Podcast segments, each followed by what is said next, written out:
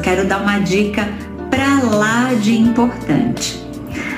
É, a hora da entrega da prestação de contas parcial, na hora que fiz, for feita a entrega da prestação de contas parcial pelo sistema, ela é totalmente virtual. Não se entrega documento nenhum nas parciais. Você vai gerar lá, fazer os seus lançamentos, vai clicar no botãozinho lá do SPCE, entrega das parciais, vai clicar e vai transmitir. Na hora que fizer essa transmissão, o PJE, que é o processo judicial eletrônico, ele é integrado ao, P, ao SPCE.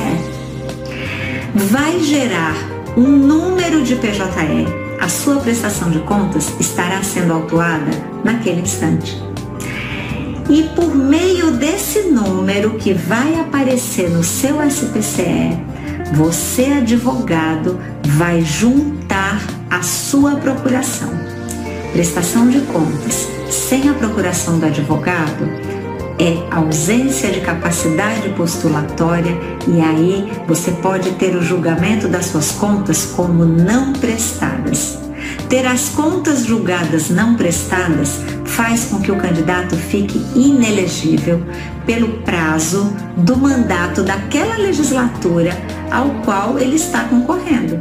Quem ficou inelegível por contas não prestadas em 2016 não vai conseguir concorrer em 2020, porque até o dia 31 de dezembro de 2020 esse candidato está inelegível. Observem a gravidade e às vezes problemas tão pequenos podem gerar uma prestação de contas julgada como não prestada.